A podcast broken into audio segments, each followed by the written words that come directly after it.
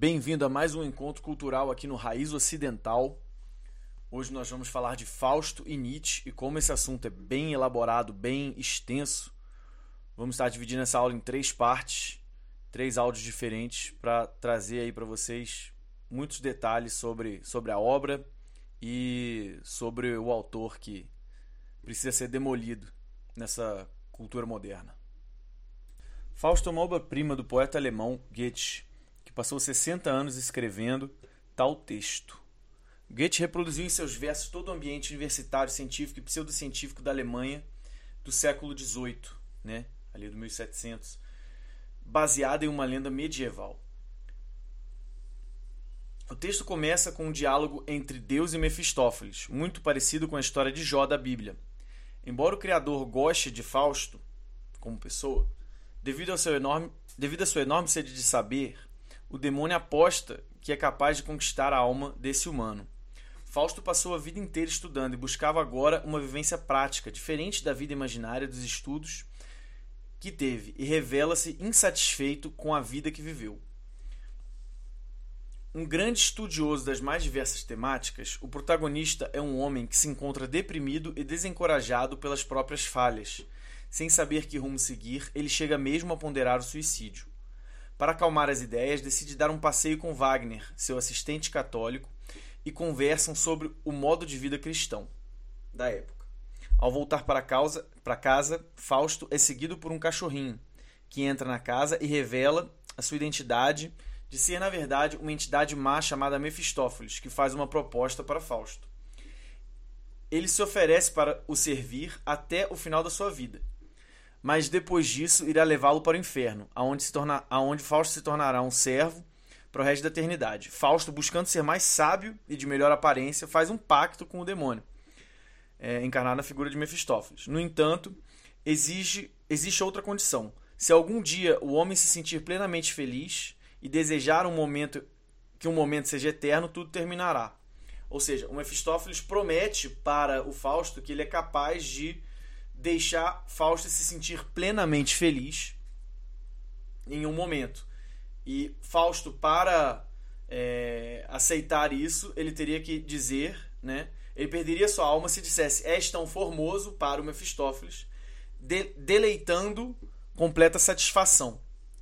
Sendo Fausto um completo insatisfeito e pessimista, ele aceita por não ter medo nem do céu nem do inferno. Os dois selam o pacto com uma gota de sangue e passam a andar juntos. Acompanhado pelo demônio, Fausto vai consultar uma feiticeira e beber uma poção que o transforma num homem mais jovem e atraente. Então vamos lá. Fausto está em casa, recebeu o, o Mefistófeles que fez uma proposta para ele. Se eu conseguir que você diga, és tão formoso, numa situação te dê, te dê completa satisfação e que você queira repetir essa situação pela eternidade, a sua alma é minha e você vai ser meu servo no inferno. Fausto aceita esse desafio, então ele não pode dizer a frase és tão formoso. Certo dia, caminhando em uma rua, ele vê a bela jovem Margarida, Gretchen, né? Tem vários apelidos, a palavra, o nome Margarida tem vários nomes, né? Margarete, Gretchen, essas coisas. Apaixona-se e pede a Mefistófeles que o ajude a conquistar, a conquistá-la. Mefistófeles então se insinua para a vizinha de Gretchen, Marta, que era uma amiga e protetora da jovem, e aos poucos ganha confiança das duas. Marta é a ponte entre os dois entre Fausto e Gretchen. A jovem gosta desde o início de Fausto porque ele a trata como uma princesa em suas palavras. Apesar de todo esse encantamento, ela percebe que Fausto é negligente com relação à religião e ao mesmo tempo desconfia e sente antipatia por Mefistófeles, vendo em sua figura algo de negativo. Fausto deseja muito ficar a sós com Gretchen, mas a presença da mãe da menina no apartamento das duas atrapalha os planos dele. Induzido por Mefistófeles, Margarida e Fausto administram para sua mãe um aparente sonífero, pensando em apenas adormecê-la para ter momentos íntimos, mas o demônio havia dado a Fausto um veneno mortal. A mãe de Gretchen morre, porém Margarida não culpa Fausto por esse, esse caso, já que quem administrou a poção no final foi a Margarida. Fausto se afasta de Margarida por um tempo. Nessa parte do poema existe um capítulo chamado A Noite de Valpurgis, ou Noite de Halloween, que é um dos pontos altos da história. um conto sobre uma festa de bruxas. Essa passagem termina com Fausto saindo insatisfeito da festa por estar interessado em uma bruxa jovem e bela, mas que cospe um rato gigante vermelho bo da boca dela enquanto eles dançavam. dançavam. Adiante, Margarida percebe estar grávida, o que naqueles tempos significava uma coisa muito ruim, né? Se tornar uma pária, uma vez que ela não era casada. O irmão de Margarida, Valentim, fica enfurecido por saber disso. Ele, ele era um militar forte, valente, no, no sentido burguês e de honra, né? Valentim desafia Fausto para um duelo no qual é assassinado, pois foi paralisado por Mefistófeles. Margarida desce para ver o irmão agonizante, desce do apartamento, né? deve ter visto de, da janela, alguma coisa assim. Depois do nascimento da criança, como Margarida se sentia sozinha no mundo, pois Fausto não estava com ela durante esse tempo, e também levada pelo desespero, Gretchen pratica o infanticídio, afoga a criança e é levada à justiça. É uma tragédia, né? É muito, muito pesado isso. Ao saber disso, como Margarida já, como Margarida já presa, Fausto se desespera e culpa Mefistófeles, né? Porque a origem das coisas vem é, do demônio, né? Nesse sentido. Esse apenas replica dizendo que Fausto agiu livremente e que é, Mefistófeles e que ele nem nada tem a ver com todo o drama, né? O Mefistófeles tentando tirar a culpa dele, assim. Fausto visita Margarida na prisão e tenta fazer com que ela fuja, porém ela se recusa a fazer a vontade de Fausto. Gretchen, né, Margarida, como fiel católica, deseja viver a sua culpa. Diz que se entrega a Deus a sua alma. Diz que entrega a Deus a sua alma. Mefistófeles, ao ouvir as palavras cristãs da boca de Gretchen, grita sentenciada. Então Mefistófeles ali mata a Gretchen, né? É, ele achando que ia receber uma, uma pecadora, os anjos recebem a alma de Gretchen que levam ela ao céu, né? com uma voz que fala ao fundo: ela está salva por, por se arrepender realmente dos seus pecados, de verdade, ela se arrependeu. E Fausto e Fausto tá ali e Mefistófeles grita: "Mas essa alma é minha", né? Apontando pro, pro Fausto nesse sentido, né? E esse fim é, é o fim terrível do livro 1, ou seja, é um livro, o primeiro livro, é um livro que termina com como se o Fausto tivesse morrido nas mãos de Mefistófeles. Entendeu? Mas isso não, não aconteceu ainda. Então a gente tem agora o Fausto 2. Vamos seguir aqui adiante nessa, nessa obra, né? No Fausto 2, a segunda parte da obra, a ação ocorre fora do mundo que Fausto conhecia, com o qual estava acostumado. Aqui a gente vai ver a ascensão do inferno né, para o céu. Então é, é toda aquele, aquela trajetória de herói que que vai aos infernos, cai e depois se levanta e sobe e, e se redencia, né? Tem toda essa essa essa busca narrativa, né? Aqui a narrativa acompanha um novo amor. Os acontecimentos de alquimia e de pseudociência alemã da época são mais retratados no Fausto II. Goethe estudava com afinco esses assuntos, né? Goethe, o, o autor é, de maneira que esses conteúdos dão um aspecto curioso à obra, à obra de Fausto II, até porque são 60 anos escrevendo essas duas obras, então é, já no final da, da, de Fausto II ele já está mais velho, né? já, já viveu muito tempo e, e, e, a cabeça da pessoa vai mudando, vai se, é, vai, se vai contemplando outras coisas. Né? Repleta de referências clássicas e gregas, nessa parte podemos encontrar reflexões que contemplam a história, a política e a filosofia. A ação começa com a presença de Mefistófeles e de Fausto juntos, de um imperador na corte do Sacro Império Romano, o que se supõe que seja o Sacro Império Romano. O demônio ajuda o soberano a ultrapassar a crise do reino, aconselhando que substitua o uso de ouro por notas papel, notas papéis, para incentivar o consumo. Revela também o interesse de Goethe pelo mundo financeiro, né, o Goethe é o autor, fazendo um papel semelhante ao do escocês John Law no início do século XVIII, eh, é, que provocou uma crise financeira de enormes proporções na França. Né? Então, ali no 1700, no século XVIII, é, você já vê é, isso refletido na obra de Goethe, né? quando é, o uso do ouro está sendo substituído pelo uso de é, notas, de papel, de, de coisas equivalentes a. Eles em seguida assistem uma parada de carnaval em Florença. Então, na história, o é, Mefistófeles e o Fausto vão para Florença. Até tem uma passagem na vida de Goethe em que ele vai visitar a Itália. É, pensando acerca do ideal de beleza feminino, o protagonista se apaixona pela imagem de Helena de Troia, personagem emblemática do imaginário grego, como a mulher mais bonita que já existiu na face da Terra. Fausto pa parte em busca dela e, pelo caminho, encontra vários monstros da mitologia, chegando a viajar até o Hades, o mundo dos mortos grego. Então, aí, o que, que o Goethe, como autor, está tentando fazer? Está tentando re retratar um pouco da Odisseia, né? Da, da, da, simplesmente da maior obra grega de, de literatura. Finalmente consegue derrotar o exército de Menelau, marido de Helena. Nessa parte, a Idade Média se encontra com a Antiguidade Clássica, com os diálogos de Fausto e Helena. Os dois se encontram e se apaixonam, gerando um filho que morre durante a infância. Helena desaparece depois disso. Então vale a pena vocês darem uma olhada aí é, no, no livro e também no, no resumo do José Munir Nasser, onde ele dá um pouco mais de detalhes sobre isso. Né? Sobre o filho, o nome do filho, que agora fugiu a memória. É, é, são coisas bem interessantes em termos de cultura é, grega e pós-medieval. Né? Ou seja, o começo da modernidade ali. Dos 1600, 1700. Então, essa é uma das obras que traz muita, muitos dos pensamentos ali da, da mudança que vem ocorrendo, né? Da modernidade. Embora fique pensando nas duas companheiras que perdeu, logo o protagonista se distrai, desejando conquistar terras e em seguida o mar. Seu maior objetivo passa a ser o poder, pretendendo até dominar a própria natureza. Aconselhando o imperador, ele o ajuda a vencer uma guerra e recebe um alto cargo, obtendo até um castelo e se interessando por terras costeiras, aonde começa a construção de uma espécie de cidade litorânea, um belvedere, alguma coisa assim, né? Cada vez mais audacioso, depois de ter causado a morte de dois velhinhos por desapropriação de terras perto do mar, Fausto queria as madeiras que estavam na terra dos velhinhos, os velhinhos acabam morrendo de susto. Fausto, já bem velho, recebe um castigo de entidades e fica cego. Essa cena também é bem interessante. Ele ganha uma certa consciência dos seus atos e deseja que aquele momento de clareza dure para sempre. Deitado em seu leito de morte, Fausto diz: És tão formoso. Assim, o pacto com o diabo é quebrado e o protagonista morre. Mefistófeles tenta levar a alma dele para o inferno, mas ao ver os anjos chegando, Mefistófeles tenta seduzir os anjos e é enganado pela própria libidinagem dele, não percebendo que o coro de anjos carregava Fausto até o paraíso. Assim, Fausto consegue a redenção divina. O poema termina com uma história de salvação.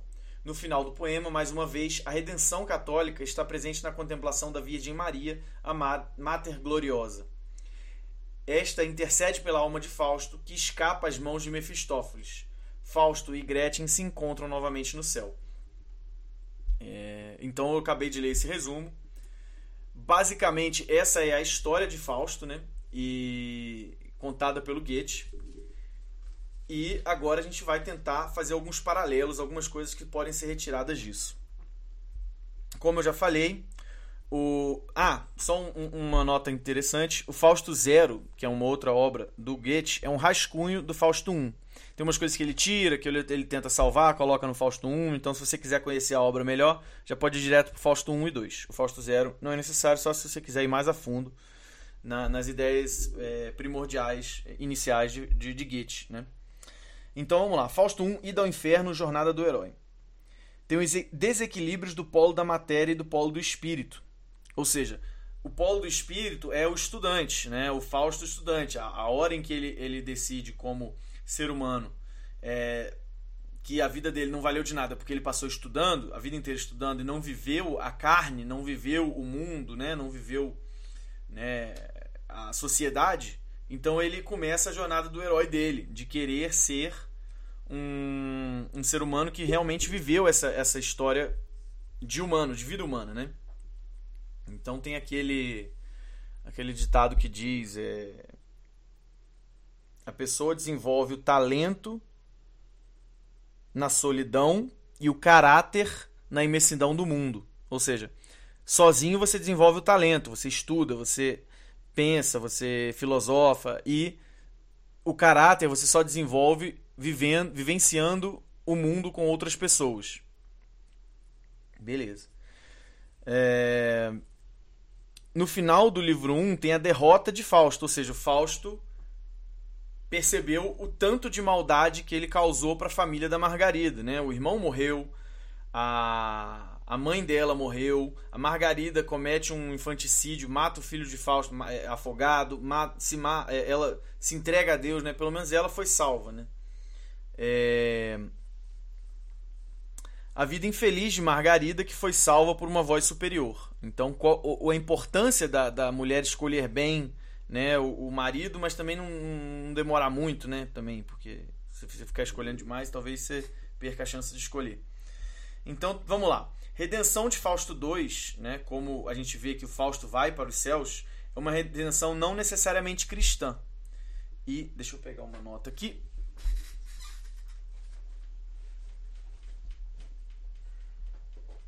Uma nota que eu fiz. Opa! Muito importante sobre esse momento.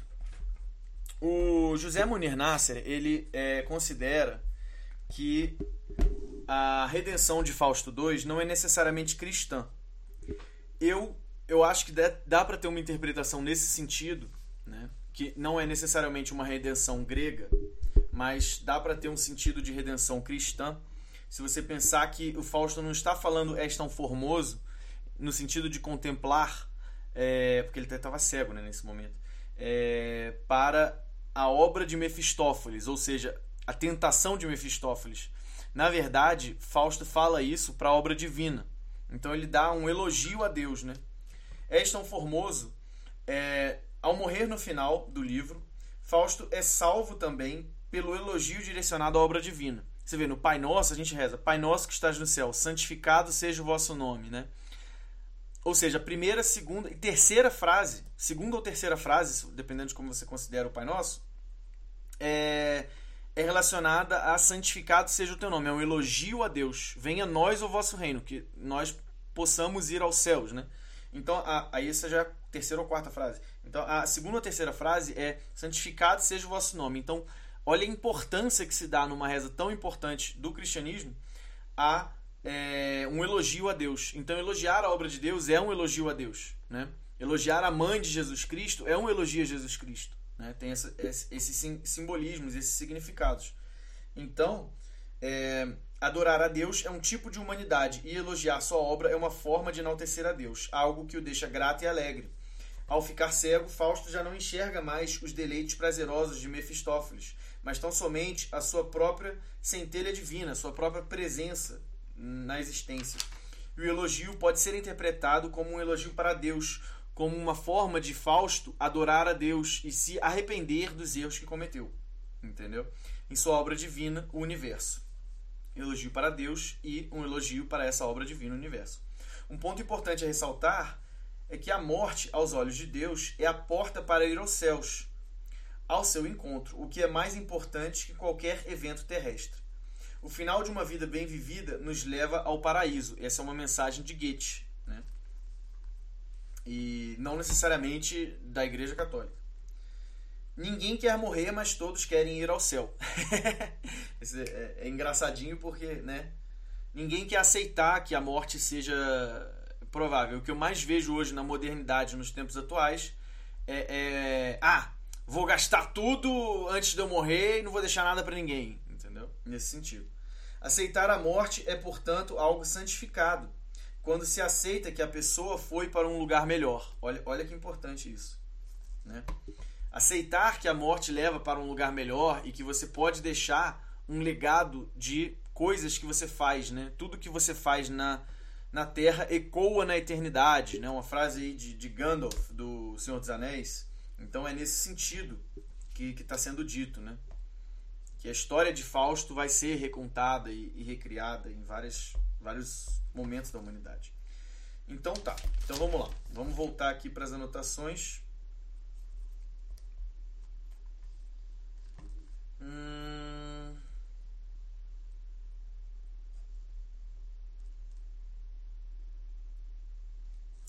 Então vamos lá. É... Aqui a gente quer agora pensar Fausto não sabe ser um. Então vamos voltar aqui pro Fausto 1, começo do Fausto 1, tá? Fausto não sabe ser um ser humano, faz muitas bobagens e maldades. Às vezes ele é até ingênuo, porque ele não sabe mesmo como lidar com o caráter. Ele não desenvolveu o caráter, ele desenvolveu só o talento sozinho, 80 anos desenvolvendo talento. Mas a pessoa precisa de caráter também para viver no mundo, né?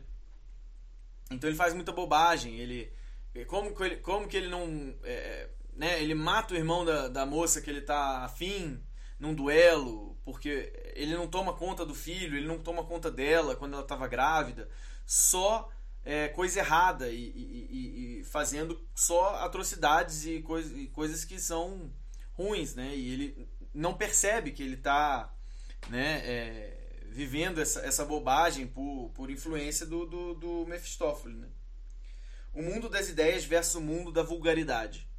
Então você tem o mundo das ideias, que é o contraponto do, da, da vida de Fausto dos estudos com o contraponto da vida de vulgaridade, né?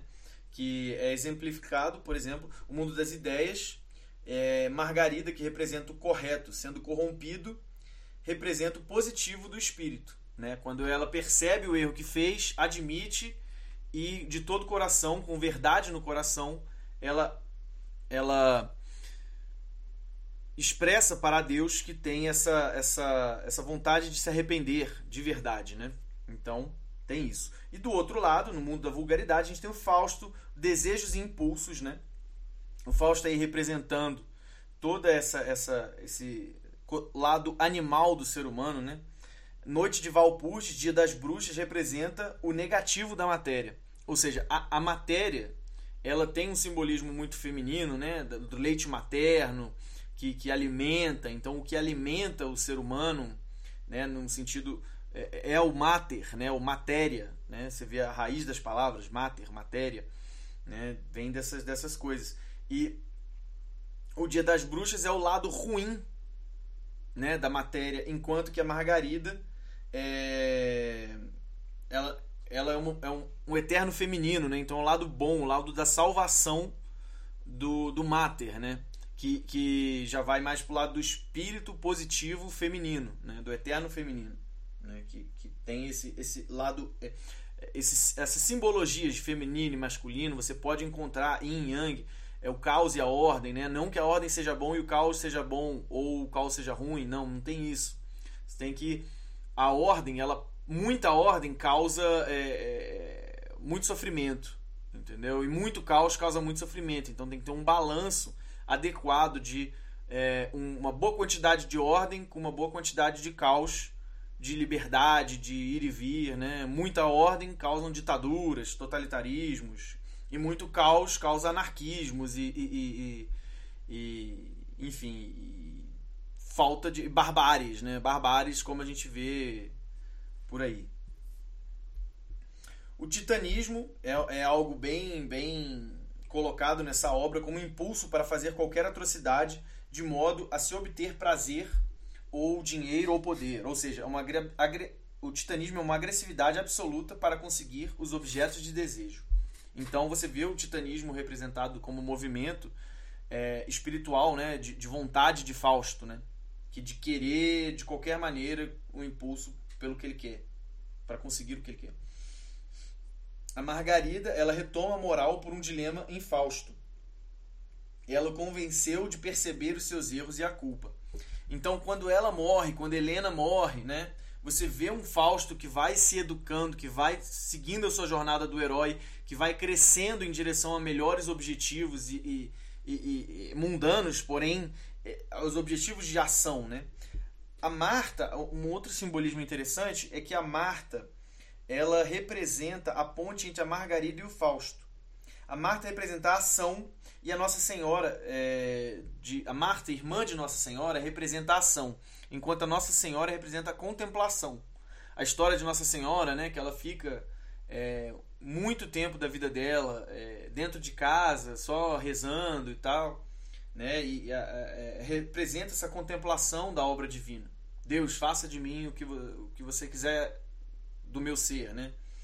Enquanto que é, é representado na Margarida, esse, esse eterno feminino, né? Enquanto que a Marta representa a ação, ela representa a ponte entre Margarida e o Fausto. O Fausto vai representar a ação, né? mas a Marta da Bíblia representa a ação. É, é, quando a, a, a Nossa Senhora está grávida de Jesus, ela vai até Marta, né? visita a irmã e tudo mais. Então, Marta é. Irmã não, desculpa, é prima de Nossa Senhora. Perdão. Então vamos lá. é, tem, tem esse simbolismo, né? Dessa, ter o mesmo nome é de propósito, entendeu? Maneiras de fugir da culpa. Então vamos lá. Quando o, o, o Fausto tem esses dilemas morais, de resolver dilemas morais, né? Ah, fiz, mas não fiz, mas não é meu, não sei o quê. Com o, o, o Mefistófeles, você consegue ver no texto, você consegue ver essas três maneiras aqui de lidar com, com a culpa. Você fingir que você não é você, ou seja, uma troca de identidade, né? Ah, não, não fui eu que fiz, não, foi uma outra pessoa. É isso desse, desse modo. É, invalidar regras sociais para validar suas próprias ações. Um exemplo clássico é do Raskolnikov de Crime e Castigo, ou seja, esse é o número 2, né? O número 3 é invalidar a questão, culpabilizando outra classe ou casta como impositores de, de uma questão moral ou de um ou, ou de, um, de uma ordem que impôs aquilo. Entendeu? Aqui, aquela coisa que você fizesse uma. tivesse a culpa de alguma coisa, entendeu? Então, um exemplo clássico é o Estrangeiro, é, é o livro Estrangeiro, com o personagem Merceau, né? De, o Estrangeiro de Albert Camus. Então, você vê isso daí representado muito no Fausto e no Nietzsche. O Nietzsche tem muito essa coisa de culpabilizar a Igreja Católica por ele ter uma sífilis. Ele teve uma sífilis de 30 anos, ele sofreu é, o inferno na Terra, vamos dizer assim, é, simbolicamente. Ele sofreu muito com a doença, com o resultado da doença.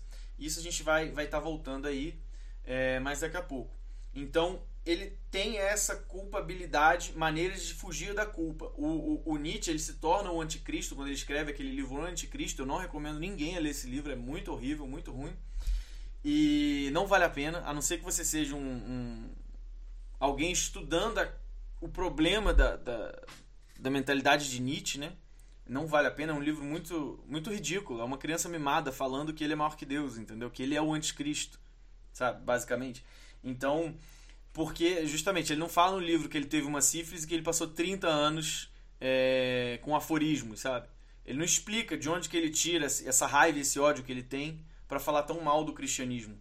Então, ele tem um problema sério de querer invalidar a questão da culpa que ele tem de pegar a sífilis, porque no final ele quis ir lá fazer né, toda a safadeza, a sacanagem, a putaria que ele queria lá com, com, com as mulheres lá que ele deve ter feito para pegar sífilis. Ninguém pega sífilis, né, é, rezando, vamos dizer assim. Enfim, o que isso quer dizer é que ao invés dele santificar a própria dor, a própria doença que ele teve e oferecer a dor dele a Deus e se santificar a alma. Nietzsche faz o contrário. Nietzsche, na vida real, ele se opõe a mártires da igreja em, em termos de simbologia. Não só em simbologia, mas em realidade, porque a simbologia ela também representa a realidade. Né? É ele, é, por exemplo, os uh, vários santos, o mais atual, por exemplo, é o Padre Pio de Pietrantina.